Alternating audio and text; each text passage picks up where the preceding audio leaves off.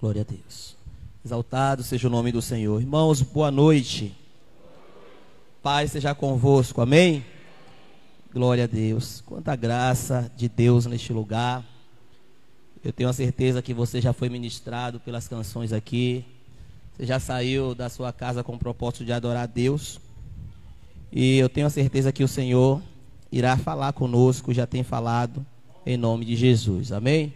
Glória a Deus. Queridos, eu vou pedir a vocês que sentem, por favor. Eu quero só fazer uma pequena colocação acerca do tema que foi proposto nesta, nesta noite. E em seguida eu vou estar pregando. Eu quero agradecer ao pastor Joselito pela oportunidade, pela confiança de estar aqui.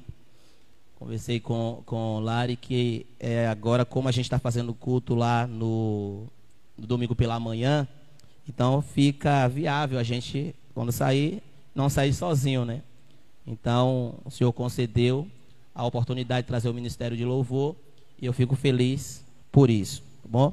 Me acompanha também, além do ministério de louvor, a minha esposa e os meus dois filhos e o meu amigo e fiel escudeiro, mais conhecido como Guiguio, que está sentado ali, né? O nosso irmão Agnaldo está conosco lá, cooperando, nos ajudando, nos auxiliando ali naquele bairro. E assim Deus ele tem a cada dia mostrado que foi ele que nos colocou ali. Eu fico alegre também, pastor. Eu já vou pregar, mas eu lembrei, na realidade, sempre que eu venho a esta igreja, eu volto ao meu passado, ao, ao início da minha caminhada, porque esta igreja aqui foi a primeira igreja quadrangular que eu visitei. Na realidade, eu não conhecia e foi no tempo do saudoso pastor Carvalho. Eu vim a esta igreja e quando eu entrei, que eu vi aquela pregação, que eu vi este ambiente de glória, de graça, eu me apaixonei pela igreja quadrangular. E aí, de lá para cá, 25 anos, pela graça e misericórdia do Senhor, mas todas as vezes que fala de Equipe 3, Deus me faz lembrar daquele momento. E eu louvo a Deus. Amém? Está conosco também aqui a Tamires, não sei se o senhor recorda, ela é filha de Joselita e ela passou por aqui. É, a, é, né? Foi aqui mesmo, não foi? Foi já com ele, não foi? Pronto. Lita, quando fala pastor Joselito, benção. É bom, irmão, porque assim a gente marca a vida das pessoas, né? Glória a Deus. Queridos, esse tema que a Lari, que eu já agradeço, a missionária Larissa, a serva de Deus Larissa, pelo convite, que ela, direcionada por Deus, colocou, minha cidade, meu campo missionário, é algo, muito obrigado, é algo que nós precisamos todos os dias eternizar em nossa mente que a nossa cidade de fato é o nosso campo missionário. E quando nós olhamos o nosso modelo de missões, que eu posso dizer que não vai ser Paulo, não vai ser Pedro, mas o próprio Cristo, nós vamos ver a maneira que ele amou as cidades. Tanto é que, se você for analisar as obras que ele desenvolveu, missionária, muitas delas foram mais nas cidades do que dentro do templo. Por quê? Porque o templo é a nossa base de missões. Eu faço missões também dentro do templo, claro, missões é, locais, mas dentro do templo é a nossa base, porque é aqui que nós somos disciplinados, é aqui que nós somos treinados, é aqui que nós somos capacitados. Logo, não existe carreira solo em missões. Você não faz missões, ah, eu não faço nada na igreja, mas eu cumpro meu papel missionário na rua. Negativo. O início é aqui. Porque Deus não é irresponsável e não vai colocar ninguém no campo sem antes ser trabalhado para isso. Amém, queridos? Então, essa ideia de que a nossa cidade é o nosso campo missionário, ela vem exatamente pedir um tema que poderia ser abordado nesta noite, mas Deus me leva a pregar um texto bíblico, que eu vou fazer isso nesse instante, que chama-se pastoral urbana. Esse seria um tema muito bom. Porque a pastoral urbana é uma estratégia que foi dada à igreja quando houve o processo de urbanização. Inclusive, eu leciono este assunto no ITQ. E a gente tem aprendido muito sobre essas questões. E quando é, houve o processo de urbanização, o que é que foi? Imagine que urbanização é o homem do campo pegar tudo o que tem, colocar nas costas e sair do campo, ou da roça, ou do interior, como queira, para uma cidade. quando isso aconteceu, houve a necessidade da igreja ela se atualizar. Uma igreja que estava acostumada a fazer as suas missões, a sua evangelização, as suas obras e o seu serviço em um território rural, ela agora precisa passar por um processo de atualização para alcançar também as pessoas que fizeram esta migração. É, a, a última estatística e o último censo diz que aproximadamente 88% da população brasileira, elas já estão vivendo na zona urbana. Amém, queridos? Então você percebe que uma igreja missionária é uma igreja que se, se atualiza.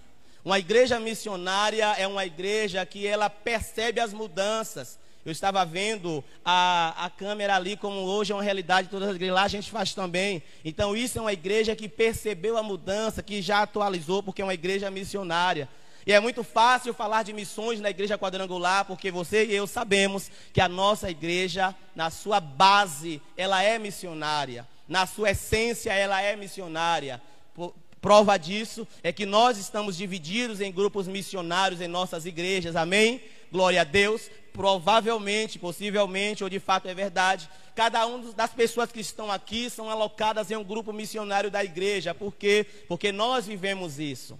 Amém, queridos? A igreja quadrangular, ela só não passa slide, ela só não exibe vídeos, ela só não conta história, ela vive missões. Se você quiser participar da vida de um missionário, saber os intermédios do, de missões na vida de um missionário, não precisa você ir muito longe. Dispensa alguns momentos ou disponibiliza alguns momentos e conversa com seu porque todo pastor quadrangular, ele tem uma veia missionária e foi usada por Deus para estruturar a igreja que nós estamos hoje, e talvez você ainda não se deu conta que está buscando muita história de missionário lá fora e não parou para conversar com o seu pastor para saber como foi para estar onde está hoje. Amém, queridos. Glória a Deus. Então, voltando à pastoral urbana, esse tema, estou vendo o painel muito simples e bonito e objetivo, onde traz uma motivação da igreja para orar pela cidade.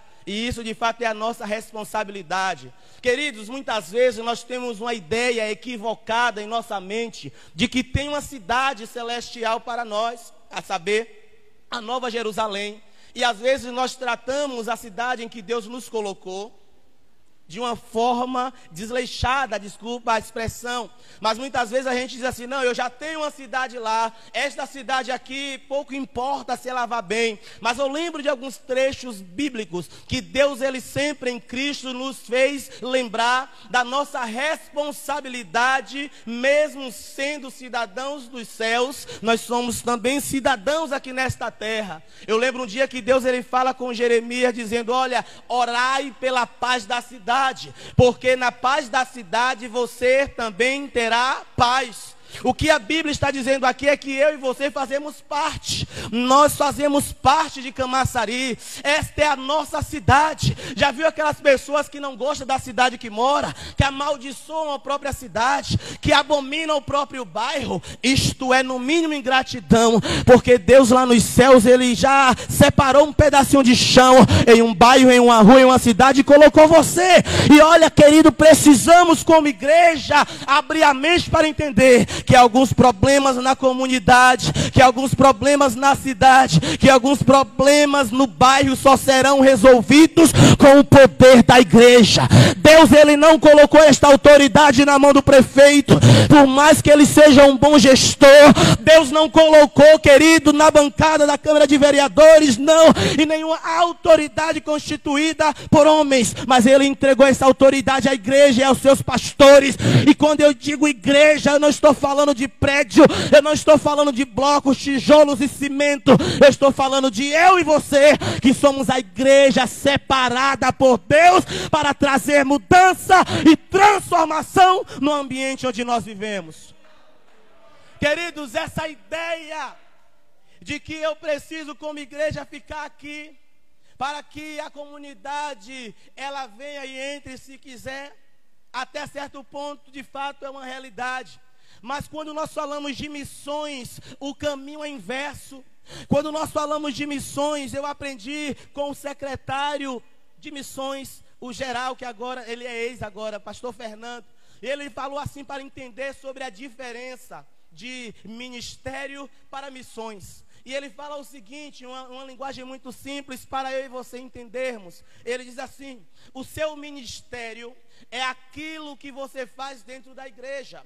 Deus te deu uma ferramenta, um dom, um talento, e Ele lhe capacitou para dentro da igreja um edificar a vida do outro. Amém, irmãos? Por isso nós iremos ver pessoas dentro da igreja atuando em seus ministérios. Quando fala de missões, ele diz: a sua missão, ela não é dentro da igreja. A sua missão como igreja missionária começa da porta do templo para fora.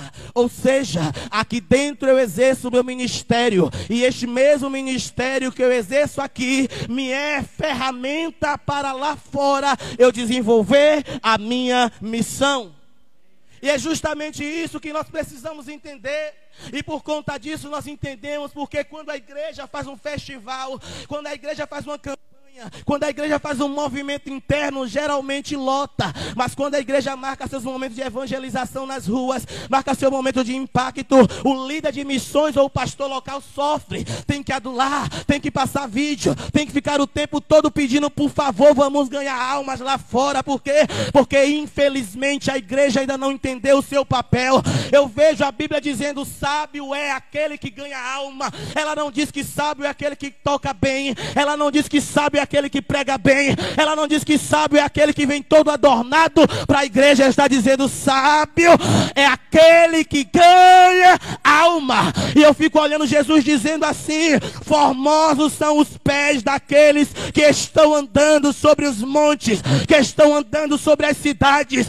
Pastor, está desmerecendo o papel da igreja interna? Não. Eu estou dizendo que um dia Jesus disse assim: Vocês não vão sair ainda, vão ficar em Jerusalém Jerusalém, e vocês só vão sair até que do alto sejais revestido com o Espírito de Deus e com fogo. Querido, a unção que você recebe aqui, a graça que você recebe aqui, não é para ostentar superpoderes, não é para ostentar que sabe fazer, não é para dizer que é melhor do que A ou do que B. A graça que Deus está te dando, as bênçãos que Deus está te dando, a posição que Deus está te dando, os livramentos que Deus está te dando, a saúde que Deus está mantendo, as finanças que Deus tem organizado, não é para fazer de você alguém realizado no sentido pessoal, é para você entender que tudo isso não vai valer de nada se isso não produzir vidas, se isso não produzir almas, se isso não tocar o coração do perdido. Aí nós vemos muita gente que seu ministério funciona perfeitamente. Que seu ministério está, como diz lá fora, não entendo essa, essa expressão ainda de vento em polpa. Mas quando fala da sua missão, ela não está sendo desenvolvida. É como se fosse um avião com uma asa só que quando o seu ministério é desenvolvido e a sua missão é desenvolvida, então você começa a encontrar o propósito pelo qual Deus ele te manteve, manteve até aqui, melhor dizendo, pelo que o Senhor, como o Senhor e porque o Senhor te manteve até aqui, aqui sentado ouvindo uma mensagem como essa, há um propósito. Deus ele não tem o propósito contigo só de ser um número para encher as cadeiras da igreja, não. No reino de Deus tem trabalho para todo mundo. No reino de Deus não há ninguém inútil, então presta atenção. Quando eu e você somos negligentes, deixamos de fazer, o nosso irmãozinho do lado fica sobrecarregado. Quando eu digo assim, não, não, não, para mim está confortável aqui, então a carga do serviço vai repousar sobre os lombos de alguém. E quando não tem alguém, repousa sobre os lombos do pastor ou do líder. Eu não sei se estou falando para um povo aqui que está disposto e disponível para fazer a obra do Senhor. Eu não sei eu estou falando com pessoas feridas que disseram: Eu não movo mais uma cadeira nesta igreja. Eu só estou dizendo: E quem te chamou não foi o pastor, não foi o líder, não é porque você é amigo, não é porque tem tempo de igreja, não. Por mais que Deus tenha usado eles para te convidar, para lhe empossar, mas você foi separado por Deus. Ele mesmo diz: Olha, não, foi vós que escolhestes a mim. É preciso mudar a mentalidade. É preciso entender o propósito. E nós precisamos, urgentemente, aceitar nosso chamado. Existe uma diferença entre três palavras que nós administramos como a mesma coisa, mas não é: vocação, chamado e missão. A vocação é aquilo que Deus te deu quando Ele te viu de uma maneira, de uma forma, de uma substância sem forma, melhor dizendo. E aí Ele já entregou algo a você. Ele vocacionou você, como fez com o profeta Jeremias, dizendo: Olha, foi lá dentro. E é por isso que você vê algumas pessoas que nunca tomaram curso de nada e já nascem sabendo algumas coisas praticamente, quando chega a sua idade de ativa que foram vocacionados. Existem coisas que para eu e você aprender, talvez tenhamos que ir para uma faculdade, que ir é, aprender algum curso com alguém que ensine, mas tem pessoas que vêm, nunca foram, mas já fazem. Vocação é aquilo que Deus te separou no útero da sua mamãe para fazer. Já o chamado é quando você está exercendo a sua vocação. Por exemplo, cidadão foi vocacionado no útero para cantar. Nunca foi a uma escola de música. E quando abre a boca, ele canta como se já tivesse passado. Isso quer dizer que ele foi vocacionado. Ele já veio com isso. Deus e, e, e, é, colocou isso, introduziu isso dentro dele. Quando ele vem vocacionado, é necessário haver um alinhamento, porque o chamado é aquilo que ele faz com a sua vocação. Amém, irmãos? Então, falando de um alinhamento, o, a vocação, ele veio trazendo. E o chamado dele é exatamente como ele, o exemplo que eu dei de cantar. Antes de entender isso, para poder passar para o ponto X da mensagem. Ele veio já com dom para cantar. Então o cumprimento do chamado dele vai ser o que? Ser um cantor. Amém, irmãos? Se ele veio para isso, exercer o chamado dele é ele ser isso. E a missão, o que é a missão? A missão, irmãos, em linguagem bem simples, é a dedicação ao chamado. Então isso aqui logo desmistifica uma ideia que alguns têm que somente quem pode fazer missões na sua igreja é o grupo de missões. Somente quem pode fazer missões na sua igreja é o líder de missões. Somente quem pode fazer missão na sua igreja é quem pega uma mala e viaja ao exterior. Não, você tem um chamado, seja ele qual for, e a sua missão é quando você vai dedicar a sua vida a este chamado. Mas tem pessoas desalinhadas já foram vocacionadas, veio para algo, mas está desalinhada, não estão no seu chamado, porque não abraçaram ainda o chamado, não aceitaram ainda o chamado, porque aceitar o chamado vem com pago de preço, vem com sacrifícios, com renúncias. Então não fazem a sua missão, não cumprem o seu propósito, por quê? Porque estão desalinhados. E nesta noite que o Senhor faça um reposicionamento da vocação com o seu chamado e com a sua missão. Amém, queridos? E tudo começa no chamado. Não vai adiantar você ser vocacionado se você não aceitar o chamado.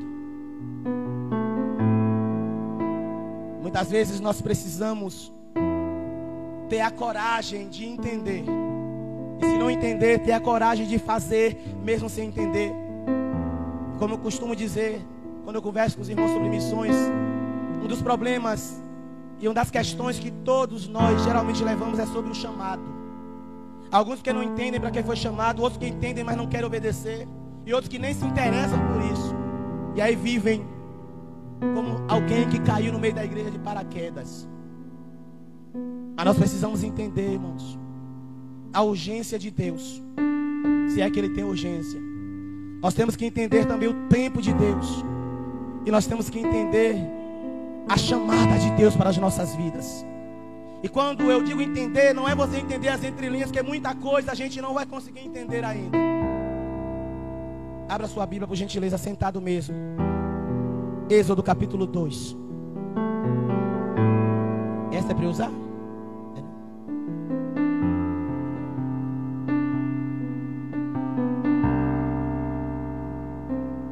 Glória a Jesus. Diversos exemplos tem para falarmos de chamado. Mas este homem aqui, ele nos ensina muita coisa. Êxodo capítulo 2 diz assim: Foi-se um varão da casa de Levi e casou com uma filha de Levi. E a mulher concebeu e teve um filho. E vendo que ele era formoso, escondeu três meses. Não podendo, porém, mais escondê-lo, tomou uma arca de juncos e a betumou com betume e pés. E pondo nela o menino, a pôs nos, nos juncos, à borda do rio. E a irmã do menino postou-se de longe, para saber o que lhe havia de acontecer. E a filha de Faraó desceu a lavar-se no rio, e as suas donzelas passeavam pela borda do rio. E ela viu a arca no meio dos juncos, e enviou a sua criada, e a tomou e abrindo-a, viu o menino, e eis que o menino chorava. E moveu-se de compaixão dele e disse: Dos meninos dos hebreus é este. Então disse sua irmã, a filha de Faraó: Irei eu chamar uma ama das hebreias que crie este menino para ti? E a filha de Faraó disse: Vai. E foi-se a moça e chamou a mãe do menino. Então lhe disse a filha de Faraó: Leva este menino e cria-mo. Eu te darei teu salário. E a mulher tomou o menino e o criou. E sendo o menino já grande, ela o trouxe à filha de Faraó, a qual o adotou. E chamou o seu nome Moisés e disse: Porque das águas o tenho tirado. Glória a Deus. Em um tema como esse que vai fomentar o interesse da igreja em evangelizar as cidades ou evangelizar qualquer lugar que hajam pessoas, porque o seu campo missionário é onde há vivos. Tem uma frase muito famosa de missões que ela diz que todo coração missionário, todo coração com Cristo é um missionário. E todo coração sem Cristo é um campo missionário. Então, quando você internaliza essa frase, você vai perceber que não tem época exata para você exercer a sua missão na área que você foi chamado. Porque você vai entender que se no coração não tem Cristo, ele é um campo missionário. Mas se você tem Cristo no seu coração, então você é um missionário. Amém, queridos? Glória a Deus.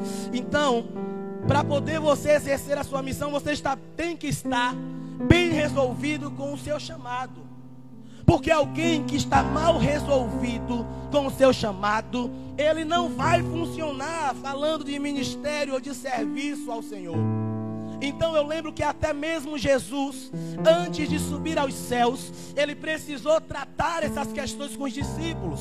João 15, 16, ele vem conversar com os discípulos, ele diz: Olha, não foi vocês que me escolheram, eu escolhi vocês, nomeei vocês. E aí, quando você lê esse texto, vê que na realidade ele estava tratando com seus discípulos. O segredo pelo qual algumas pessoas não conseguem romper e exercer a sua chamada é porque ainda estão mal resolvidas. E eu quero falar algumas coisas no tempo que me resta sobre a chamada de Moisés. Que muito me remete às missões, porque todos nós sabemos a grande responsabilidade que Deus ele concedeu a Moisés. Moisés ele tinha um povo em opressão nas terras do Egito que gritava. Tem um texto bíblico que diz que Deus ouviu o gemido do povo e ele enxergou Moisés. Amém, queridos? Então a trajetória de Moisés foi uma trajetória muito difícil, mesmo na sua pouca idade, mesmo quando nem idade direito ele tinha, ele já começou a sofrer algumas retaliações, algumas perseguições. E eis aí a razão porque alguns se escondem de Deus para não cumprir a sua chamada, porque não tem coragem, porque sabe que a obra é honrosa, a obra é grande, a obra é prazerosa, mas tem espinhos.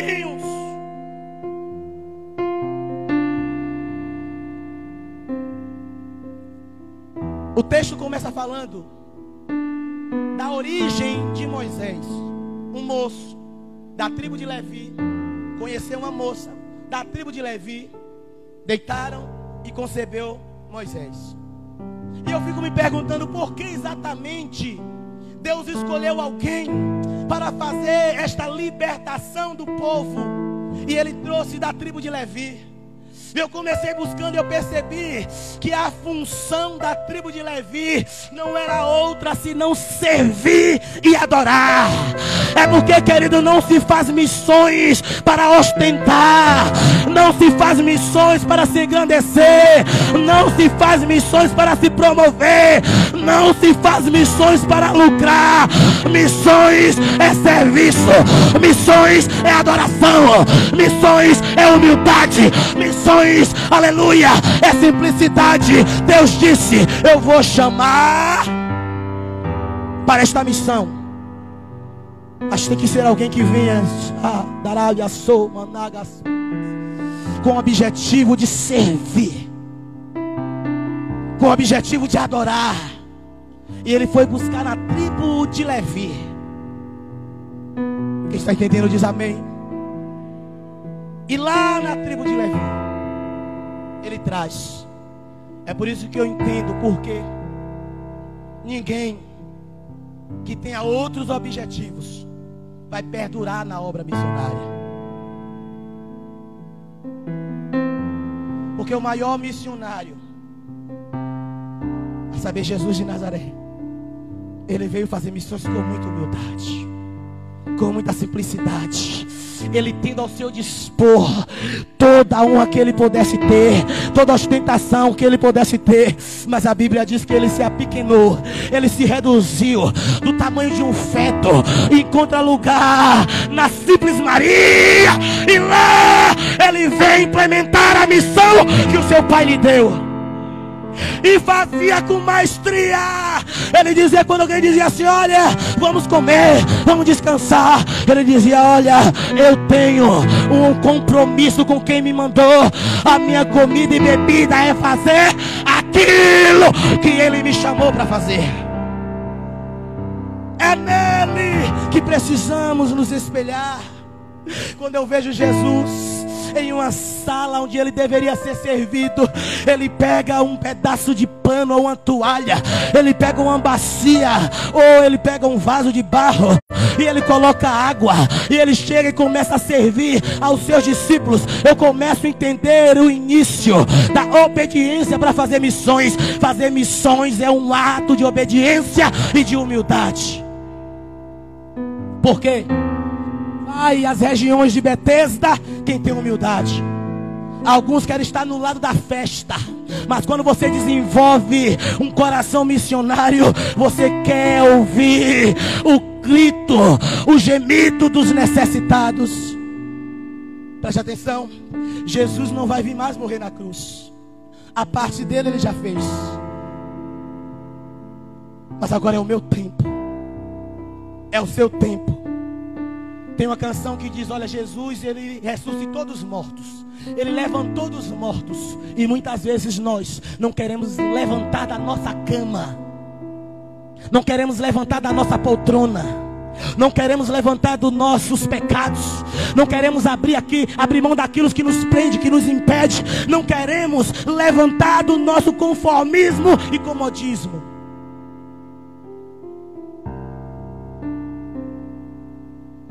Mas diz o texto que quando Moisés ele nasce, estoura uma perseguição contra as crianças, por quê? Porque Faraó sabia que quanto mais nasciam homens no meio do povo de Israel, eles se fortaleciam. que o povo de Israel são sanguíneos, patriotas e defendem-se, se protegem. Então ele colocou um controle de crescimento. E ainda nos dias de hoje existem alguns faraós em nosso meio que com medo de perder posição controla o crescimento de alguém. E Faraó estava com medo, ameaçado e começou a controlar o crescimento do povo. E coloca ali uma lei, uma, um decreto dizendo: olha, todos os meninos, todos os bebês do sexo masculino, macho, homem, que nascerem, precisam ser mortos. Mas as mulheres vão servir aos homens do Egito. As famílias do Egito elas podem ficar, mas se for homem mata. E é neste tempo que Moisés nasce. A realidade é que ainda colocaram parteiras para acompanhar as hebreias, para poder assegurar de que não sobraria nenhum homem. E é triste isso, irmãos. Porque nós estamos vendo uma criança indefesa, nem sabia o que seria, mas já estava tendo retaliações. E talvez você não entenda porque a sua vida tem sido tão difícil. É porque, de alguma maneira, no reino espiritual, o inimigo da igreja, o inimigo das missões já sabe a chamada de Deus na sua vida não sabe de tudo, porque algumas coisas Deus ele guarda em segredo.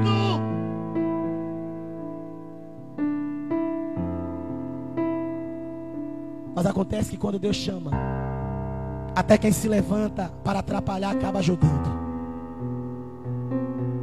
Diz o texto que a parteira que foi contratada para assegurar a morte daquele bebê, elas temeram a Deus não conheciam quem era o menino, não sabia nada do propósito, mas tiveram que respeitar o Deus do menino. Você está entendendo isso?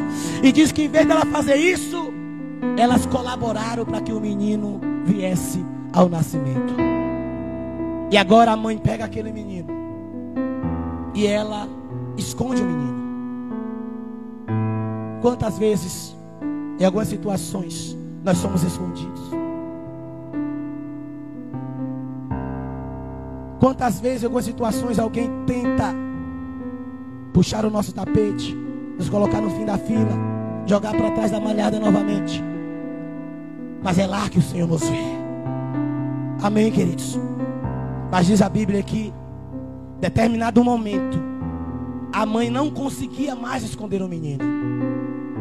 E quando eu leio isso, a mãe de Moisés com cuidado para esconder o menino, para o menino não morrer. Mas o texto diz que ela não conseguia mais esconder o menino.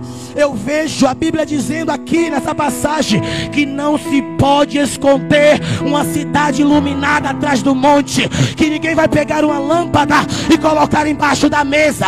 Se tem chamada de Deus, se tem propósito de Deus, vai chegar um tempo que ninguém vai conseguir te esconder.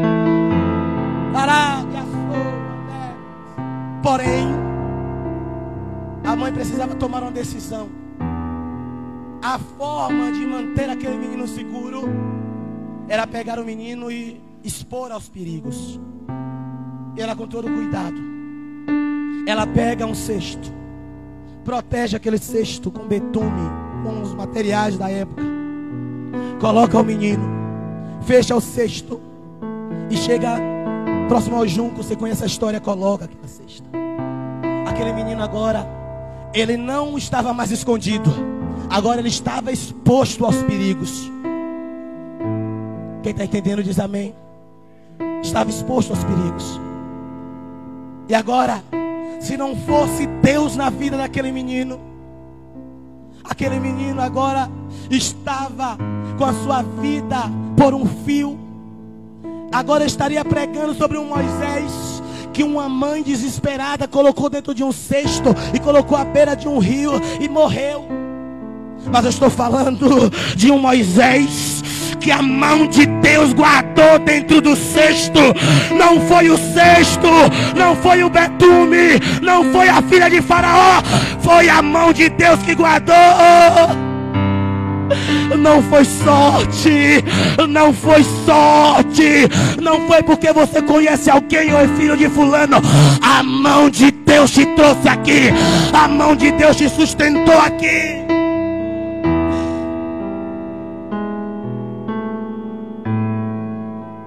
E a Bíblia diz, queridos,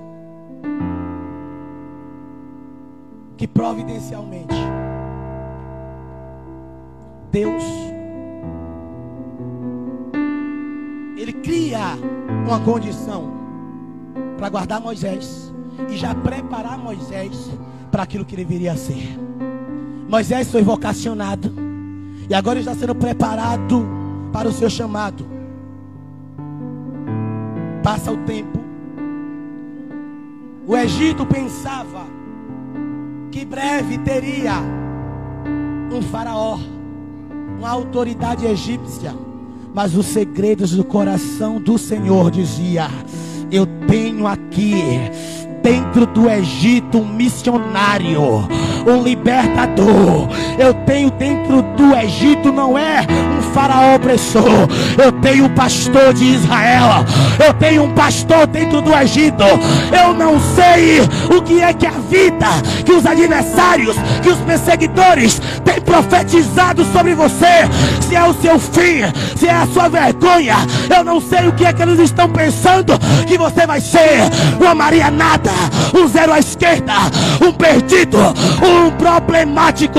Eu só sei que ninguém subiu aos céus para conhecer os segredos que estão no coração dele.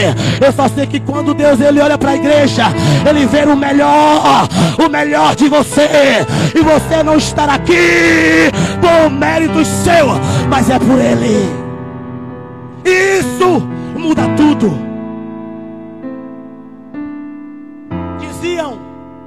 Vai ser o faraó negativo. Já falaram tantas coisas sobre nós, sobre você que está nessa cadeira. Mas olha você aí. Por quê? Não é porque você é bom, nem eu, mas é porque Deus, Ele não nos abandona no seu propósito por conta daquilo que nós estamos no momento. Porque Deus ele tem uma visão futurista. Ele está vendo agora o alcoólatra, a prostituta, o desnorteado, o problemático, mas ele está dizendo: "Eu vou endireitar os passos, eu vou endireitar os caminhos eu vou chegá-lo ao centro da minha vontade."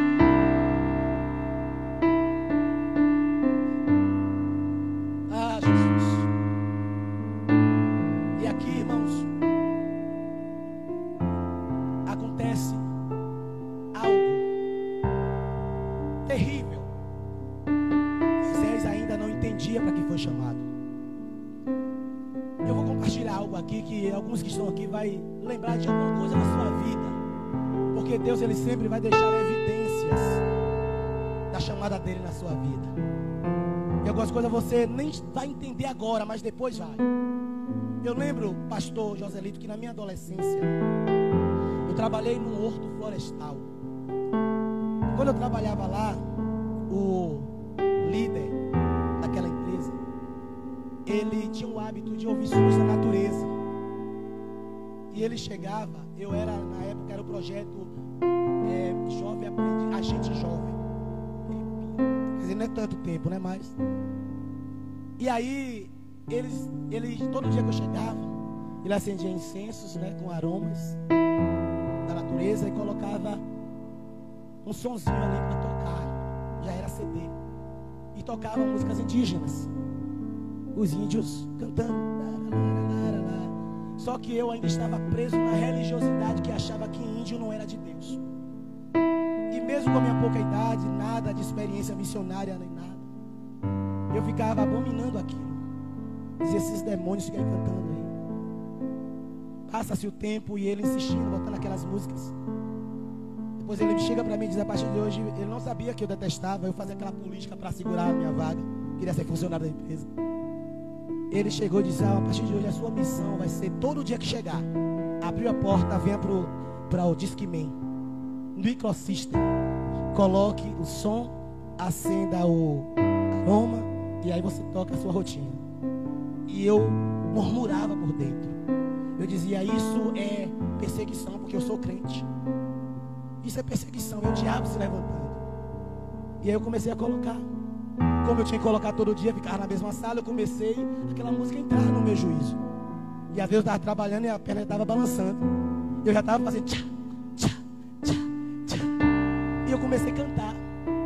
Passou um tempo, eu gravei uma mídia, levei para casa, ficava ouvindo. Os índios cantando, o som de passarinho, tudo. Passa-se o tempo. Perco meu irmão.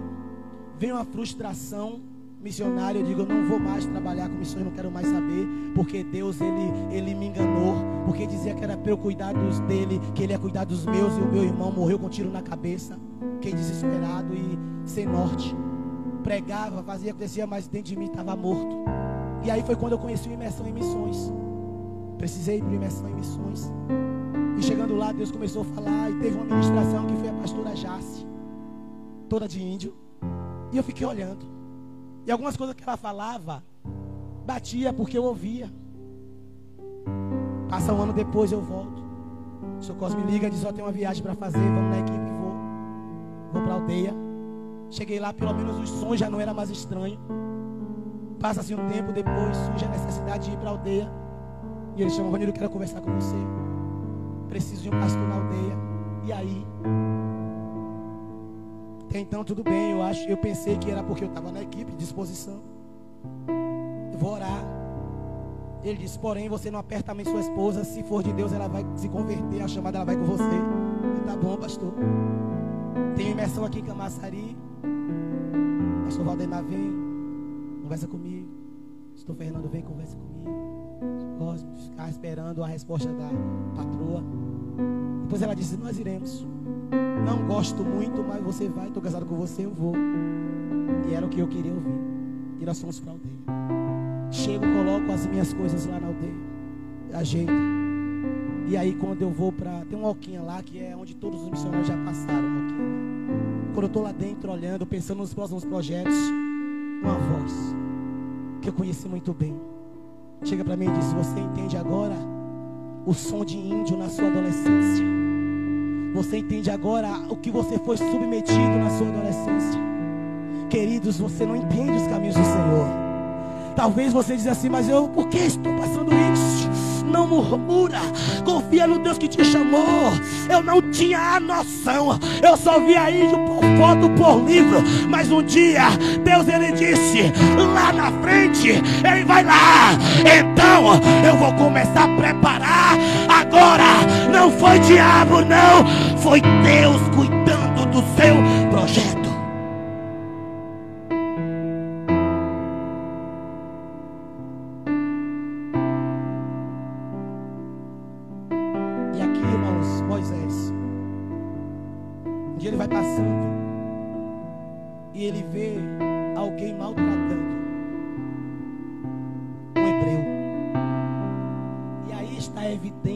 daquilo que ele foi chamado. Deus ele queria alguém que cuidasse do povo, que defendesse o povo, que protegesse o povo, porém não com força do braço. E ele, quando viu o hebreu sofrendo, ele chega e ele vai defender, mas agrediu o egípcio com tanta força que a Bíblia diz que ele comete um assassinato. Ainda tem minutos ali. Comete um assassinato. E quando ele faz a coisa certa, que era defender o povo, mas da maneira errada. E em missões acontece muito isso. Muita gente bem intencionada, fazendo muitas coisas de missões, mas rompendo uma linha de submissão que dentro do campo missionário, da chamada missionária, não pode faltar. Meu pastor não abençoa, mas eu vou assim mesmo. Errado. Deus não manda rebeldes para o campo. Quando ele toma aquela atitude, era coisa certa, defender o povo. Mas ele cometeu assassinato por quê? Porque fez da forma errada. Quem está entendendo, irmãos? E agora ele pensa que está tudo bem, mas um dia ele Estou adiantando aqui para a gente seguir para o final. Ele pensou que ia ficar tudo bem, mas depois disse assim: Você vai fazer comigo mesmo? E você fez com o egípcio que matou e enterrou na areia. E ele percebeu que agora ele já não estava mais podendo esconder aqui. Irmãos, aqui, tecnicamente, isso aqui existe tecnicamente uma chamada. Estava tudo acabado. Ele tem que sair fugitivo. E eu nunca vi ninguém que é fugitivo sair de cabeça erguida, dando risada, sai escondido. Não sei porque Deus está me fazendo lembrar muito disso, mas eu lembro que quando meu irmão que faleceu, ele, ele, ele morreu. Antes dele morrer, a gente pegou ele para levar ele para o Fundação Doutor Jesus. Ele precisou sair escondido. A gente botou ele no carro, pastor, e ele teve que ficar assim, ó, escondido, porque ele estava fugindo. Ninguém que foge, foge. E Moisés ele saiu assim, cabisbaixo, envergonhado, com medo, se escondendo, porque que tinha cometido um erro. E aí ele vai agora para o deserto. Chegando lá 40 anos ele fica cuidando das ovelhas que nem dele era, era do sogro. Mas o que ele não percebeu é que ele estava cuidando de ovelhas, porque ele estava sendo preparado desde lá do útero para pastorear Israel. Eu gosto de pensar o texto. Talvez se ele não tivesse matado o egípcio, causaria menos dano para ele. Deus iria fazer o projeto de uma forma dentro daquele princípio dele do que é correto para fazer. Mas ele colocou os pés pelas mãos e atrapalhou tudo. E Deus disse: vai precisar ficar mais no deserto. Vai precisar passar mais um processo. Que eu estava conduzindo ele tudo certinho. Ele fez um problema. Ele errou. Ele fez o que não era para fazer. Mas eu não vou desistir dele. Mas vou submetê-lo ao processo. E agora leva ele para o Egito, para o deserto. E lá no deserto ele está sendo trabalhado. Ele está sendo trabalhado. Mas um dia diz a Bíblia que Deus ouviu o gemido do povo de Israel. E aí Deus olha para onde? Para o deserto.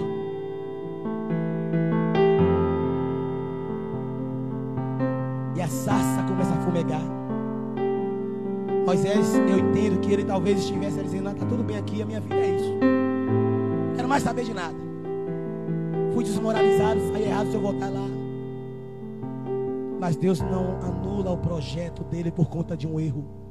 Pastor, eu pequei, pastor, eu baguncei a minha vida toda, pastor, eu caí, pastor, pastor. Algumas pessoas podem desistir de você, sua família, seus amigos, seus líderes. Mas o Deus que te viu no útero da sua mãe, o Deus que te sustentou no útero da sua mãe, mesmo as que tomaram esse tretec, mesmo que as que tentaram abortar, mesmo que foram é, abusadas, mesmo as mães que não tinham interesse em você vir, mas um Deus te sustentou lá. Esse sabe quanto foi o preço para sustentar você, para trazer você. Esse sabe qual foi o preço para você estar aí hoje. Vivinho da Silva, ouvindo esta palavra. E o preço foi preço de sangue. Ele deu o melhor que ele tinha nos céus e que ele tem nos céus para resgatar o melhor que ele tem na terra, a saber eu e você. Então ele sabe o seu valor e por isso ele não desiste de você. Ele disse: Filhinhos, olha,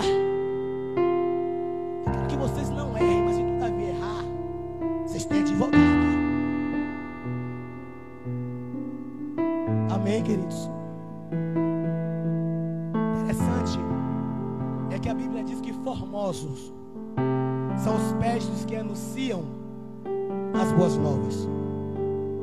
E Deus, quando Ele olha para restaurar Moisés, Ele olha primeiro para onde? O texto está mostrando isso. Os pés. Ele diz: Moisés, tira as sandálias dos seus pés, porque o lugar que você pisa é santo. Aí a Bíblia está dizendo que formosos são os pés daqueles que anunciam. Nós precisamos tirar algumas sandálias para poder fazer missões. Precisamos tirar algumas sandálias.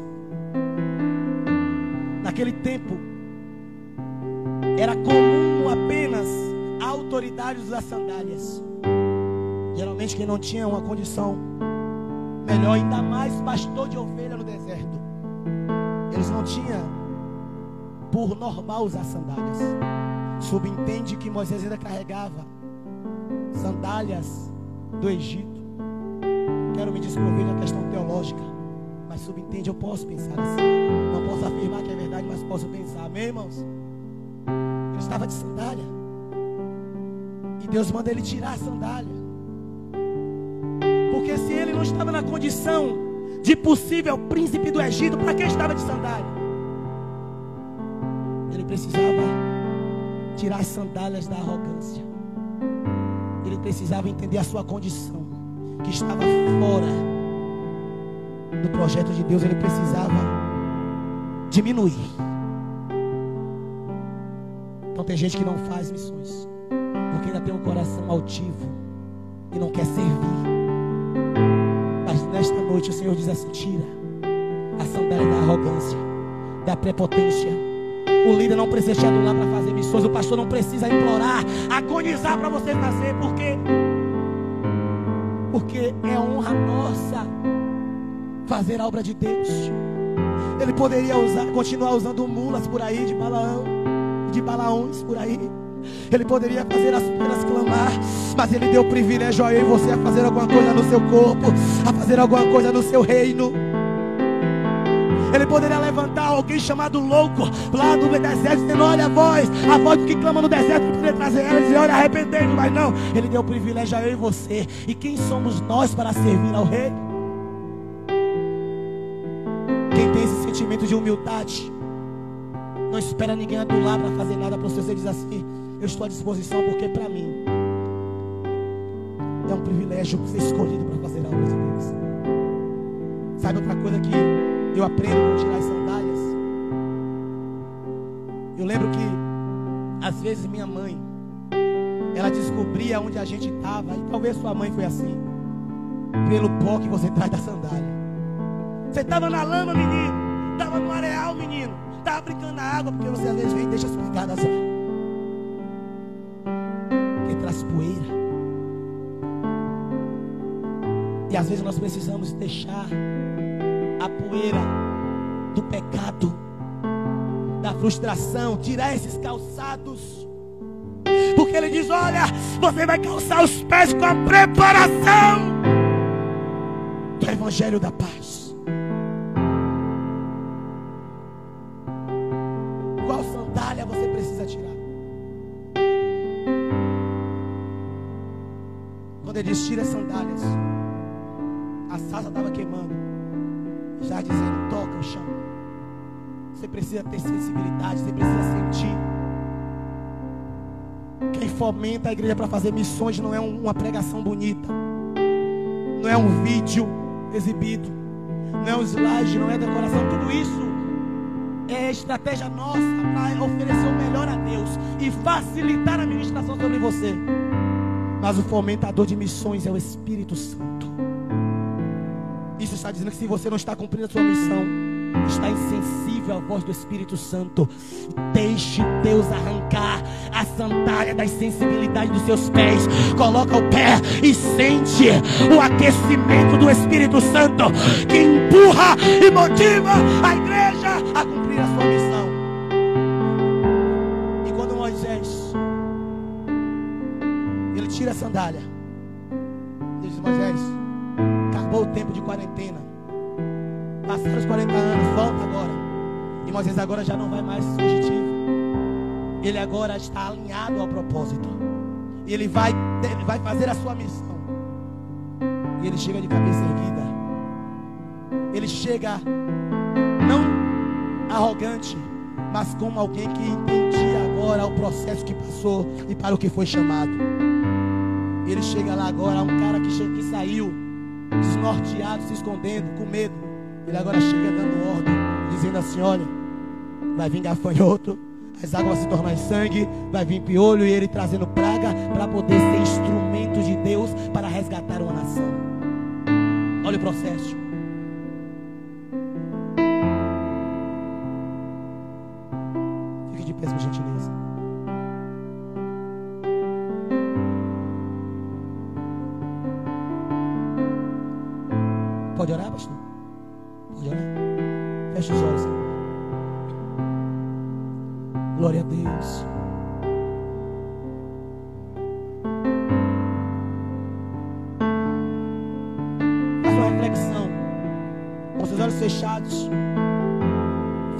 Reflexão.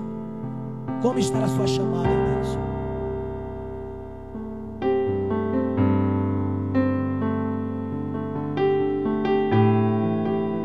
Este momento é você e o Espírito de Deus que está no meio da igreja.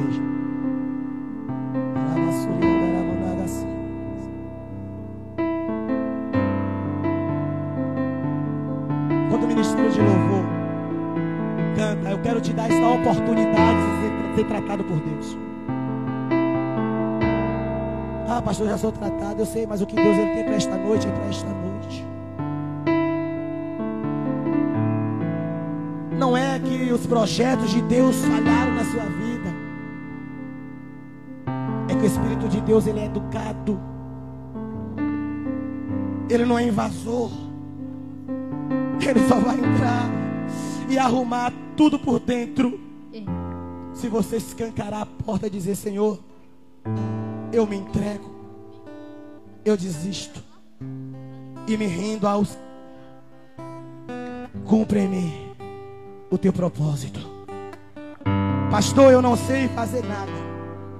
E quem disse que você precisa saber? Tudo que você precisa é querer. Que Ele faz tudo em todos, conforme diz a palavra. Falta o que para você se entregar, se lançar ao Senhor? Está doendo muito, pastor. Eu tenho sofrido, por isso eu tenho bloqueado.